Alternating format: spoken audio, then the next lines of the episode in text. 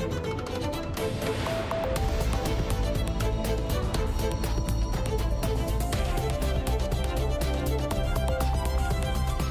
Temas em destaque no Portugal, em direto, Cláudia Costa. Boa tarde. Ora viva, boa tarde. Com um chumbo pré-anunciado, a proposta de Orçamento Regional dos Açores vai a votos esta tarde. O governo açoriano terá 90 dias para apresentar uma segunda proposta de Orçamento Regional. Vamos estar em direto já daqui a pouco da Assembleia Legislativa na cidade da Horta, na ilha do Faial. Para ajudar desempregados e apoiar moradores que vivem em situação de carência e de exclusão, foram criados em Lisboa Lisboa, nas freguesias de Marvila, Lumiar e Santa Clara, os Balcões do Bairro, um projeto do Plano Metropolitano de Operações integradas em comunidades desfavorecidas. Nós fomos conhecer um destes balcões que estão a fazer a diferença. Apesar de muito recente, o projeto já ajudou várias pessoas a conseguirem um emprego, a ter uma casa ou a negociar dívidas com as finanças. Em Bragança, a hospitalização domiciliária foi alargada a vários lares de idosos na cidade. Em funcionamento desde 2019, já atendeu cerca de 400 utentes em casa. Agora, esta oferta inovadora no Conselho Transmontano quer alargar os serviços ao município vizinho de Mirandela. O jornalista Afonso de Souza apanhou boleia da equipa de hospitalização domiciliária da Unidade Local de Saúde do Nordeste, que fez a ronda pela casa dos doentes que estão a ser tratados no conforto do lar, junto da família. Portugal em Direto tem edição da jornalista Cláudia Costa. 15 milhões de euros é este o valor do investimento que a Câmara de Melgaço, o município mais a norte de Portugal, vai ter para reabilitar ou construir casas novas. Com dinheiros do Plano de Recuperação e Resiliência, do PRR, Melgaço quer assim ajudar cerca de 80 famílias que procuram este Conselho do Alto Minho para viver. Paula Vera. O projeto prevê a construção de 37 novas casas, além da reabilitação de habitação social. Com dinheiros do PRR, o Plano de Recuperação e Resiliência, Melgaço vai ter um investimento que pode chegar aos 15 milhões de euros, revela o autarca Manuel Batista. Estamos aqui a falar de um investimento grande, que na estratégia foi considerado de 7,5 milhões de euros, mas que não tem dúvidas que com esta construção de habitação para uh, arrendamento apoiado, uh, esse valor pelo menos duplicará em investimento em habitação no nosso município. Será investimento do IRU e investimento com apoio PRR. As casas novas para arrendamento acessível vão ser construídas na freguesia de Alvaredo e há uma razão para isso. Onde estamos neste momento a localizar uma nova zona empresarial que está a ter procura e uma procura simpática. Portanto, temos que criar condições para o alojamento de gente de Melgaço, mais novas, gente que estão no início da sua vida familiar também. Infelizmente, muita gente está a chegar aos nossos territórios, a brasileira, a comunidade venezuelana, mas também gente de vários outros pontos do país que nos está a acolher para viver e mesmo eh, imigrantes de segunda e terceira geração eh, que sentem que têm condições hoje de voltar ao município eh, para a sua vida. Outra vertente do investimento é na reabilitação das casas de habitação social. Neste momento fizemos intervenção em seis das nossas 16 casas de habitação social. Estamos a intervir em mais nove dessas casas já numa segunda fase de investimento. Melgaço investe na habitação, reabilitar ou construir de raiz, um investimento que chega aos 15 milhões de euros e que abrange cerca de 80 famílias do Conselho. É um investimento de 15 milhões de euros com dinheiros do Plano de Recuperação e Resiliência. Com um chumbo pré-anunciado, a proposta de Orçamento Regional dos Açores vai a voto já esta tarde. PS, Bloco de Esquerda e Iniciativa Liberal vão votar contra, o que pode levar o arquipélago para uma crise política. Ainda assim, o chumbo do orçamento não levará a uma queda automática do executivo liderado pelo PSD de José Manuel Bolieiro. O governo açoriano, Lili Almeida, agora aqui em direto, terá 90 dias para apresentar uma segunda proposta de orçamento regional, é isso? É isso mesmo. O Governo dos Açores tem 90 dias para apresentar um novo orçamento, caso a proposta que vai ser votada esta tarde no Parlamento venha a ser chumbada, como se prevê que aconteça. Um chumbo que resulta, como disseste, sobretudo do voto contra anunciado do deputado Nuno Barata, da Iniciativa Liberal, que tinha um acordo de incidência parlamentar com o PSD Açores, mas que rasgou esse acordo em março. O deputado do Iniciativa Liberal, esta manhã, garantiu que não só irá votar contra este orçamento que será apresentado esta tarde, votado esta tarde, como vai votar num segundo orçamento. Esta manhã, durante as intervenções finais, os partidos mostraram então as suas intenções de voto. Para além da iniciativa liberal, também o Chega não irá dar apoio ao governo de coligação, vai optar pela abstenção. José Pacheco, deputado do Chega, diz que está sempre aberto para o diálogo, mas tem que ser um diálogo, diálogo sério. O PAN, que também votou a favor do plano de orçamento deste ano, 2023, já disse que irá abster-se em relação ao orçamento de 24. Apesar um, do governo ter perdido o apoio dos pequenos partidos com assento parlamentar, o líder da bancada do PSD, João Bruto da Costa, preferiu apontar as culpas a quem? Ao maior partido da oposição, ao Partido Socialista, acusando Vasco Cordeiro, o líder parlamentar, de querer chumbar as propostas do plano e orçamento porque apenas quer colocar os seus interesses pessoais acima dos interesses da região. Uma acusação que já foi rejeitada pelo líder do PS. Vasco Cordeiro diz que esteve aqui durante três anos e recusou vários convites, quer públicos, quer privados. Vasco Cordeiro diz que o governo está morto desde março e, e diz que o principal uh, protagonista desta crise política aqui nos Açores é o governo regional e o rosto dessa crise é José Manuel Polieiro, como já sabemos, vai votar contra. Os partidos que suportam o governo, PPM, um, diz que nada justifica esta crise nos Açores um, e Catarina Cabeceiras, líder parlamentar do CDS-PP critica os partidos da oposição e diz que é um ano de eleições trazer instabilidade aos Açores não se compreende. Falta referir o Bloco Esquerda, também já dissemos que vai votar contra, e o deputado independente, Carlos Furtado, vai votar a favor, já disse que vai apresentar propostas de alteração. 15 horas dos Açores, uh, menos uma hora do continente, vai então ser votado o orçamento, o orçamento com chumbo já anunciado. Vamos ver então que cenários acontecem aqui na região, se esperamos até um segundo orçamento ou então se haverá eleições antecipadas. Cenários, naturalmente, para acompanhar aqui na Rádio Pública. Lília Almeida, jornalista da Antena 1 Açores, uma das jornalistas que está a acompanhar em permanência, quer o debate e que vai acompanhar também a votação, que está marcada para daqui a pouco, para as duas da tarde, hora de Portugal Continental, três da tarde nos Açores. Uma votação que vai decorrer na Assembleia Legislativa Regional na cidade da Horta, na Ilha do Faial. E no Conselho da Praia da Vitória, na Ilha Terceira, também nos Açores, há 210 famílias aptas aptas a candidatarem-se ao primeiro direito, o Programa de Apoio ao Acesso à Habitação. Segundo a autarquia, estes benefícios de fundos a 100% para reabilitar as casas pode chegar a mais de 500 residentes. O projeto significa um investimento na economia local através das empreitadas de mais de 4 milhões de euros. Este programa de apoio ao acesso de habitação é financiado pelo Plano de Recuperação e Resiliência e pelo Instituto de Habitação e da Reabilitação Urbana.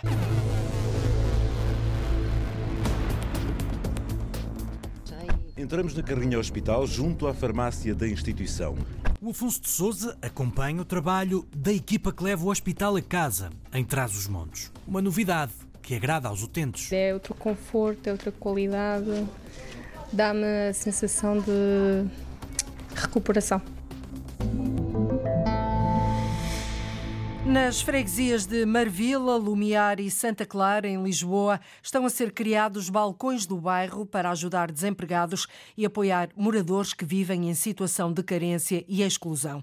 É um projeto do Plano Metropolitano de Operações Integradas em Comunidades Desfavorecidas. Conta com o financiamento comunitário do Plano de Recuperação e Resiliência e o apoio da Fundação HCAN. Com a colaboração de associações que estão no terreno, estes balcões disponibilizam computadores e espaços para acesso online a diferentes serviços e prestam ainda um atendimento personalizado individual. O objetivo é promover a empregabilidade, apoiar o comércio local e permitir o maior acesso das populações a respostas sociais. A repórter Arlinda Brandão foi conhecer este projeto na freguesia de Santa Clara. O balcão do bairro na freguesia de Santa Clara está a ajudar João Correia, que procura emprego. Estão numa procura ativa de emprego e eles estão a ajudar nesse, nesse sentido através de várias plataformas que eles têm. Desde me inserir na procura ativa de trabalho, desde eles próprios procurarem trabalho e me contatarem. Fala-se muito e faz pouco. Aqui eu vejo o contrário. Faz bastante e não se fala tanto. Este é um apoio que significa muito para João.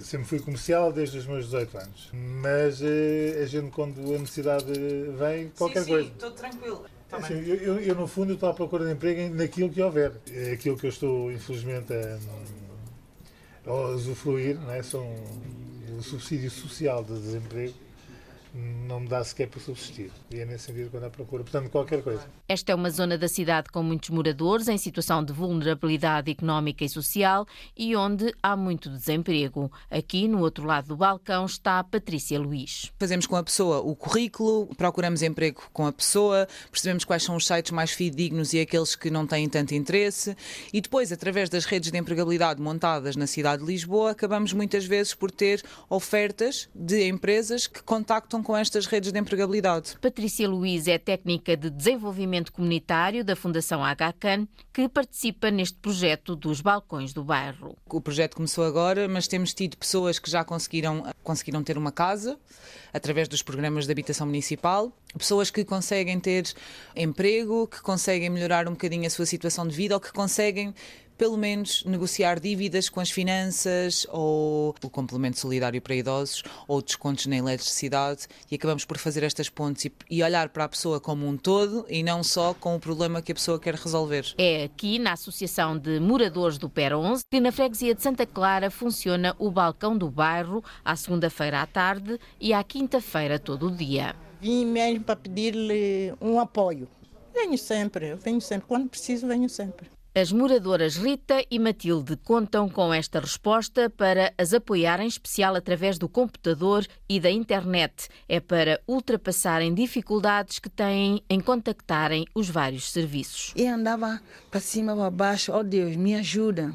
Abre uma luz para mim, mostra-me onde que pode me ajudar neste lugar.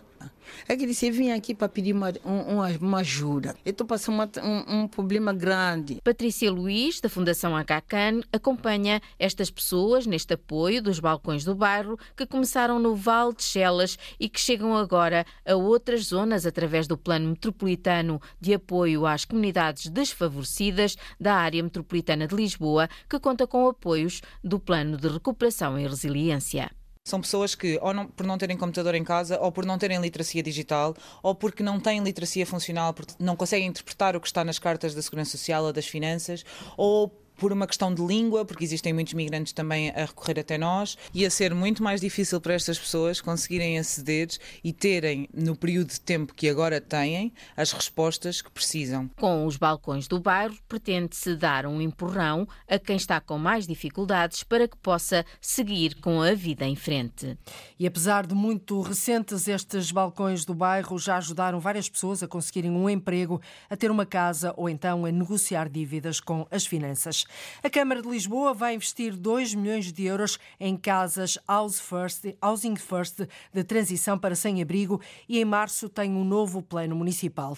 Em reunião privada do Executivo, os vereadores aprovaram o financiamento para seis projetos que contemplam 240 habitações e 25 vagas em alojamento de emergência. O novo plano municipal para a pessoa em situação de sem-abrigo prevê aumentar o número de vagas de alojamento na cidade das atuais 1.100 1.050 vão passar para 1.700.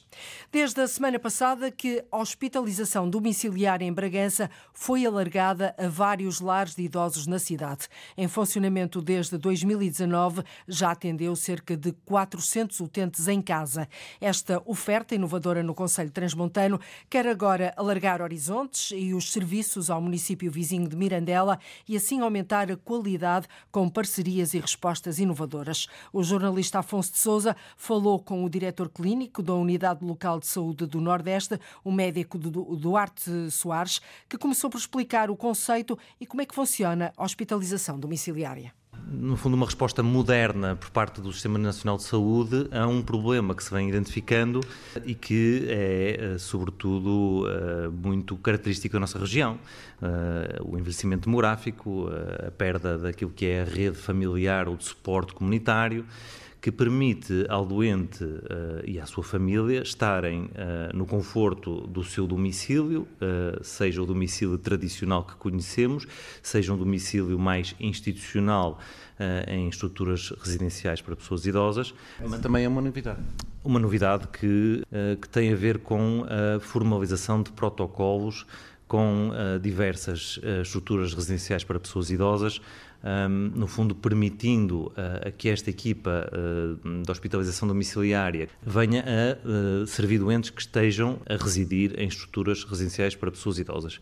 Nós temos que conscientemente perceber que os utilizadores daquelas estruturas são utilizadores da, da, da Unidade Local de Saúde do Nordeste e devem ter acesso às mesmas equipas, nas mesmas condições que outros utilizadores noutro tipo de contextos. Quantas pessoas é que estão a usufruir deste serviço? Bom, desde 2019, que, enfim, 2019 foi um ano de implementação, houve um número crescente de, de, de, de doentes, nós não estamos a falar de recursos ilimitados, é um recurso que é uh, inovador, mas que tem uh, uma capacidade máxima de 5 utentes ao mesmo tempo, uh, mas que já no ano 2022 atendeu bem mais de 100 doentes e famílias. Portanto, nós queremos, nesta fase, fortalecer esta, esta, esta equipa, fortalecê-la de uma forma também integrada com outras equipas comunitárias que servem já o Conselho e, e o Distrito, como são as equipas uh, uh, para o doente crónico avançado e de cuidados paliativos, que trabalhando no mesmo espaço, isso é, um, digamos, uma reformulação que estamos a fazer neste momento interna, trabalhando no mesmo espaço podem partilhar uh, recursos uh, físicos, uh, humanos e móveis até, equipamentos também, de uma forma muito mais eficiente para aquilo que é a, a prestação de cuidados. É um, um, bom momento e uma boa oportunidade para nós não só sermos mais eficientes, mas trazermos novidades tecnológicas que podem ser ao nível da, da execução de meios complementares de diagnóstico sem a necessidade de uma deslocação ao hospital. Portanto, aquilo que tentamos fazer é evitar ao máximo, neste contexto domiciliário, que o doente tenha que se deslocar ao hospital para realizar certas tarefas.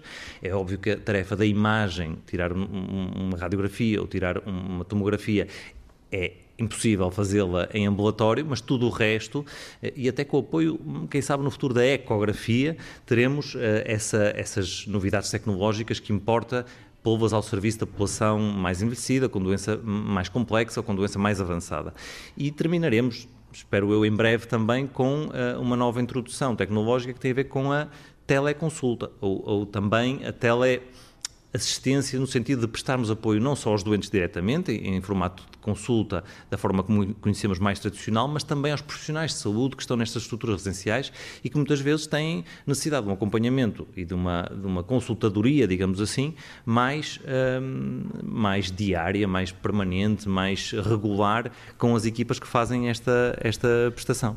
E este serviço vai-se alargar até à cidade de Mirandela, pelo menos para já. Temos essa intenção, portanto é uma intenção que ainda está, eh, ainda não está formalizada, mas uh, importa em primeiro lugar termos estas, esta consistência, esta robustez, esta inovação naquilo que é a equipa que já existe, portanto esta equipa tem que crescer primeiro e, no fundo, quando podemos validar este crescimento e esta consistência, queremos replicar este modelo a mais unidades hospitalares, nomeadamente a Unidade Hospitalar de Mirandela, em que sentimos que esta resposta pode, de facto, fazer uh, a ponte e pode ser uma, um apoio uh, excepcional, eu diria, um apoio exemplar um, ehm, para aqueles doentes que estão no internamento ou que estão nas, uh, nas ERPs, nas estruturas residenciais para pessoas idosas naquele Conselho, percebendo igualmente que este raio de ação é limitado quanto maior, maior, complexidade tiver o doente. Mas que nos centros urbanos faz todo sentido que, que não deixe de existir. Com um financiamento relativamente reduzido, porque dispensamos o financiamento que envolve toda a manutenção de infraestruturas e, portanto, se há financiamento ou se há área que poderá crescer nos próximos anos, não apenas uh, no Nordeste, mas em todo o país, é a área da domiciliação de cuidados. E depois de nos ajudar a perceber o conceito, o jornalista Afonso de Souza apanhou boleia com a equipa de hospitalização domiciliária da Unidade Local de Saúde do Nordeste para perceber como é que as coisas funcionam de facto no terreno e o que pensam os doentes que estão a ser tratados em casa. Entramos na carrinha hospital junto à farmácia da instituição. Médica e enfermeira verificam tudo na mala de emergência. Também temos o apoio da, dos bombeiros e nos conseguimos eh, eh, estabilizar perfeitamente o doente. Os bombeiros, isso, contatar e vão a buscarlo rápido e nos mm, trazemos de novo para cá, para o hospital. Isso é muito raro, mas pode acontecer. A verdade é que está aqui um hospital nesta mala. Sim, sim, sim. Temos o desfibrilador também lá. Levamos dos sacos com toda a medicação de cada doente. Levamos outro saco com pensos, eh, soros e atrás temos outra mala também en el que va mismo eh, más pensos, soros, todo, todo que há no hospital que pueda ser necesario nesse momento, nós temos. Carmen Valdevieso é médica internista e coordenadora deste serviço. Espanhola, há 22 anos que está em Portugal. Com ela segue a enfermeira Ana Sofia Paulo. A primeira paragem é na casa de outra enfermeira, Beatriz Gonçalves. Tem 25 anos e uma pneumonia. Preferiu ficar em casa. Ai, sem dúvida, sem dúvida. É outro conforto, é outra qualidade. Dá-me a sensação de recuperação. Mais rápido, obviamente que a diferença de estar aqui em casa com o teu pai ou a tua mãe é completamente diferente estar no hospital, que sabes bem como é que é o ambiente. Completamente, apesar de eu saber que existe lá um certo conforto, um certo cuidado, estou no meu conforto, isto o carinho aqui da minha família é outro tipo de cuidado. A sopa, não é? Também. Eu penso que este tipo de serviços devia ser uh, cada vez mais. Devia ser alargado a mais pessoas. É isso? Exatamente. O mesmo pensa o pai da Beatriz, que está com ela em casa. Carlos Gonçalves só vê vantagens neste serviço médico ao domicílio. Estarmos na nossa casa, ou termos a nossa, cama, a nossa casa de banho, sem estar a ouvir, para às vezes, o, colega do lado, a ressonar, etc., a gritar, é, isto é, sem dúvida que é muito melhor. Podendo estar, é, é ótimo. Avançamos para outra casa. Esta equipa visita três vezes ao dia cada doente e está sempre do outro lado do telefone 24 horas por dia para qualquer emergência. Carmen, a médica, diz que os doentes que avaliam no hospital têm uma cara diferente daquela que veem em casa. Aqui no internamento hospitalar, muitas vezes os doentes que nós avaliamos eh, estão mesmo com aspecto eh, de doente, sensação de doente. Quando nós levamos essa pessoa para o domicilio, o seu aspecto muda 100%. O seu aspecto parece que já não é doente, já está muito mais confiante, sorridente, está no seu ambiente, eh, está com a sua esposa, com os seus filhos, com o que seja nesse momento, que tenha o seu complexo familiar. E é diferente, é um aspecto como é o caso de António Branco. Já passou dos 80 e está com uma demência. Há uns dias piorou e foi para o hospital. A filha pediu este serviço. O apoio da hospitalização domiciliária, que é mais fácil para ela, uma vez que está demente, aqui consegue andar e não precisa de estar quietinho, não é? anda, no, anda de um lado para o outro, sempre. Está no ambiente isso, dele, é? Está no ambiente dele e isso também facilita e não deixa que ele fique mais parado e ajuda na recuperação, senão depois seria muito mais difícil. O que é que acha desta equipa, desta possibilidade? É ótimo. Para quem puder, é fantástico. Como é também agora o caso dos utentes de vários lares da cidade de Bragança. A Unidade Local de Saúde do Nordeste assinou um protocolo no final da semana passada que prevê esta possibilidade. Paula Pimentel é diretora da estrutura residencial para idosos da Betânia. Nada melhor do que trabalhar em rede, trabalhar em parceria e cada vez aproximarmos-nos mais das unidades locais de saúde, porque nós, ERPs, não é? estruturas residenciais para pessoas idosas, não somos unidades de saúde e qualquer apoio, neste caso médico, de enfermagem permanente, é excelente, todos ganhamos. E dá-nos alguma segurança a nível de prestação de cuidados, a nível de acesso a certas técnicas que nós não temos disponíveis e mesmo medicação endovenosa que a nível da instituição não temos. E o mais importante, o conforto que dá ao utente e o acompanhamento hospitalar que que lhe pode dar um seguimento muito mais contínuo e, um, e benéfico. Vânia Pis é uma das enfermeiras da instituição. Quase a terminar o turno, Ana Sofia, a enfermeira que durante anos esteve nos cuidados intensivos, vê neste serviço melhoras que satisfazem. É muito gratificante, tanto para nós como para o doente. Ele recupera muito mais rápido no seio da família, na sua casa. é? E ele tem um ar menos doente a cada visita que nós vamos. Por hoje as visitas estão feitas, outra equipa vai agora cuidar do próximo turno e dos doentes que estão em casa. A reportagem do jornalista Afonso de Souza, hospitalização domiciliária em Bragança, a levar assim cuidados de proximidade e também conforto a quem está a ser tratado em casa. Durante sete anos, na Granja do Tedo, uma aldeia do Douro, no Conselho de Taboaço, viveu um culto liderado pela auto-intitulada Maria Coroada. Numa altura em que Portugal vivia o rescaldo das invasões napoleónicas no século XIX, uma mulher fundou uma igreja com 400 seguidores.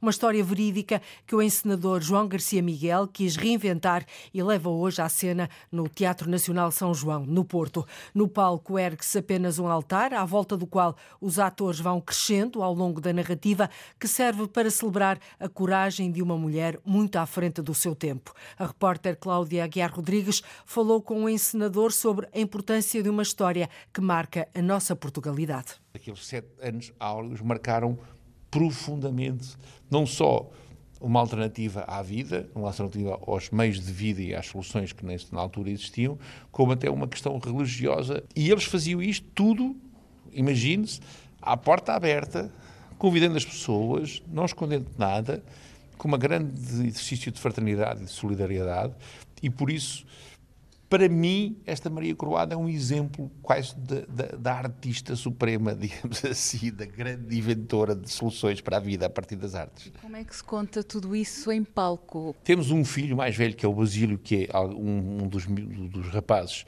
o mais velho que se alista no exército real, não é? Como, como carabineiro, como, enfim, como lanceiro, o que é que era, e que volta a casa, em convalescença, e traz um livro, traz um livro que se supõe que é um livro religioso atribuído aos mormons. Não, não há muita certeza e é, é pouco provável por causa da coincidência de datas que eu tentei estabelecer entre uma coisa e outra, mas traz um livro. A partir do livro, e começou. A partir do livro, e a partir desse regresso, é que a situação se organiza e toma uma proporção institucional. E, no fundo, o que nós vamos assistir em palco é como se nós entrássemos para casa desta família e víssemos eles a celebrar um conjunto de rituais e de, e de construções uh, fantasiosas e, de, e, e, reais ao mesmo tempo, porque estamos na área do teatro, mas estamos também na recuperação de um caso real, ou seja, ela diz, por exemplo, que foi a única pessoa que vai ao céu e regressa viva.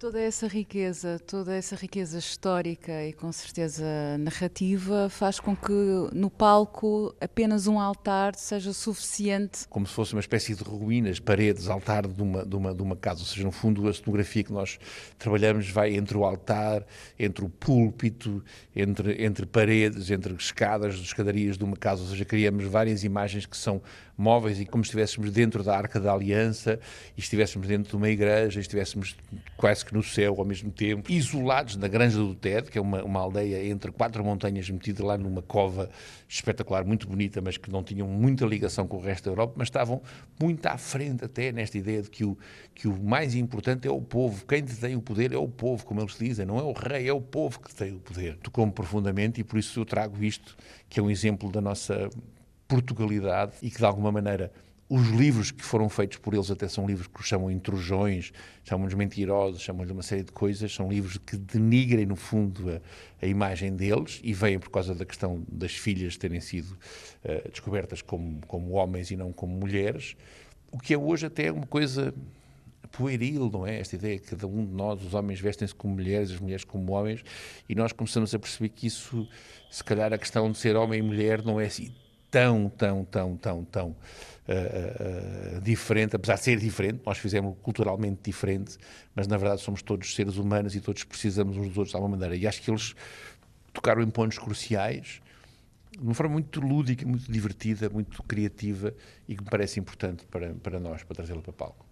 A história de uma mulher muito à frente do seu tempo, Maria Coroada, é uma criação conjunta da companhia João Garcia Miguel, Alma Darame e Asta Teatro. Estreia hoje no Porto, no Teatro Nacional São João, às sete da tarde e mantém-se em cena até ao próximo domingo. A Câmara de Viseu vai recuperar um antigo edifício na Rua Direita que pode dar lugar a um espaço de cultura e lazer.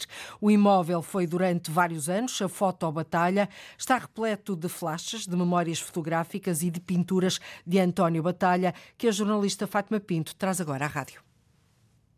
Era um dos poucos locais existentes na cidade onde se tiravam fotografias. Aquele edifício que eu conhecia muito bem, tirei lá fotografias quando era miúdo, quando andava no liceu, é um edifício icónico. O próprio promotor era um homem conhecido, não só como fotógrafo, mas como um excelente pintor. O presidente da Câmara de Viseu lembra-se bem desses momentos, mas ficou surpreendido depois da autarquia adquirir o imóvel da Fotobatalha e por isso mudaram os planos iniciais. Pode ser um ponto de referência para animar a Rua Direita, nomeadamente com alguma coisa que faça lembrar um café-concerto, sei lá, eh, uma, não queremos, eh, digamos, com esse nível, seguramente não haverá como a papelaria Lelo, mas uma coisa assim que possa propiciar o restauro daquela casa tal como estava e evidenciar muitas das suas potencialidades, nomeadamente daqueles, aquelas varandas eh, de entrada, que penso que poderão dar ali um, um excelente contributo. António Batalha nasceu em 1911 em Almeida. Herdou do pai o gosto pela fotografia e acrescentou-lhe a pintura. A vereadora da cultura fala do espólio que se encontra no edifício. Aqui encontramos não só a obra do mestre Batalha, muita obra de pintura que está aqui também, mas também, sobretudo, a obra fotográfica, mas também equipamentos e pequenos testemunhos daquilo que foi a vida da nossa, da nossa cidade num, num passado recente. Entre máquinas fotográficas, retratos e quadros que predominam na casa, há ainda outras surpresas. Há coisas muito engraçadas que me parece que, que, vão, que vão privilegiar aqui o espaço. Nós estamos a descobrir muitos álbuns de casamento, por exemplo. Uh, e um dos grandes desafios que nos estamos a impor também era que gostávamos de os devolver às pessoas que não os levantaram na altura ou que levantaram, ou que eram só as provas. E isso parece-nos que vamos poder construir uma ligação com os, dos cidadãos com este espaço de recuperação de, de laços, não é? Porque uh, há uma história comum e há muita gente que se lembra de vir tirar aqui as fotografias para a escola, as fotografias de família, tudo isso mas a ideia dos casamentos, ainda por cima, é muito romântica. A ideia é fazer neste edifício, em plena Rua Direita, um espaço de lazer e cultura. Agora o tempo é de inventário, de estudo e identificação do espólio do mestre Batalha. Um local cheio de memórias, como percebemos, a Foto Batalha pode vir a ser uma espécie de café-concerto. O Teatro Circo e o Espaço Generation em Braga têm mais de 90 propostas de espetáculos para os, para os primeiros quatro meses do próximo ano. As duas salas propõem um roteiro Ana Gonçalves que vai desde a música ao teatro, passando pela dança, conversas com os artistas e exposições. O concerto de Patti Smith com o Sandwalk Collective, marcado para março do próximo ano no Teatro Circo, já está esgotado, mas Luís Fernandes, o diretor artístico, aponta outras propostas musicais. Posso atirar um na área da música, e, e falarei do ciclo contraponto, que, é, que é, uma, é, um posicionamento que nós queremos marcar naquilo que é a, a programação de música do século XX e XXI, que é subrepresentada na maior parte das estruturas nacionais, e portanto aproximar essa, essa criação e esses compositores dos nossos dias uh, ensembles locais, alunos das universidades, ensembles internacionais. É, é, um projeto no qual eu deposito muita confiança. Nas artes performativas, Tiago Correia e a turma vão apresentar O Salto, um projeto de investigação e dramaturgia sobre a migração dos anos 60 e 70.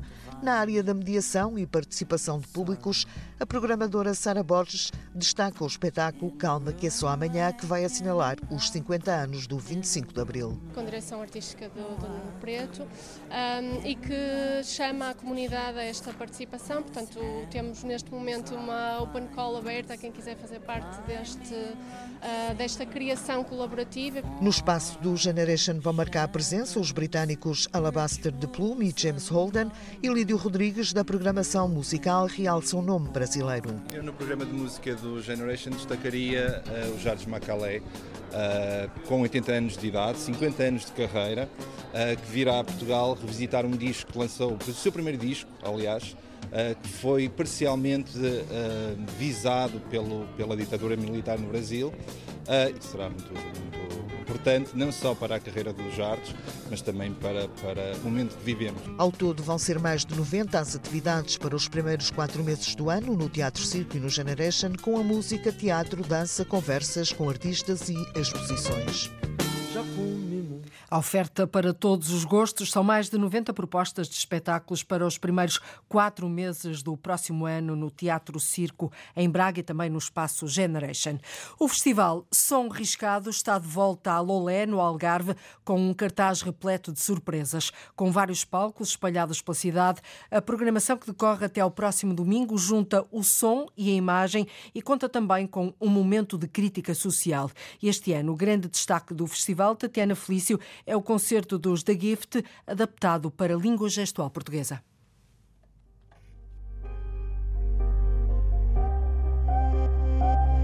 Mão em mão sigo-te a linha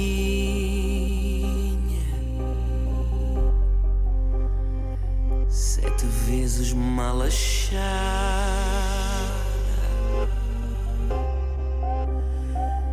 E há tanto tempo que vi o concerto dos The Gift é um dos destaques da oitava edição do Festival Som Riscado.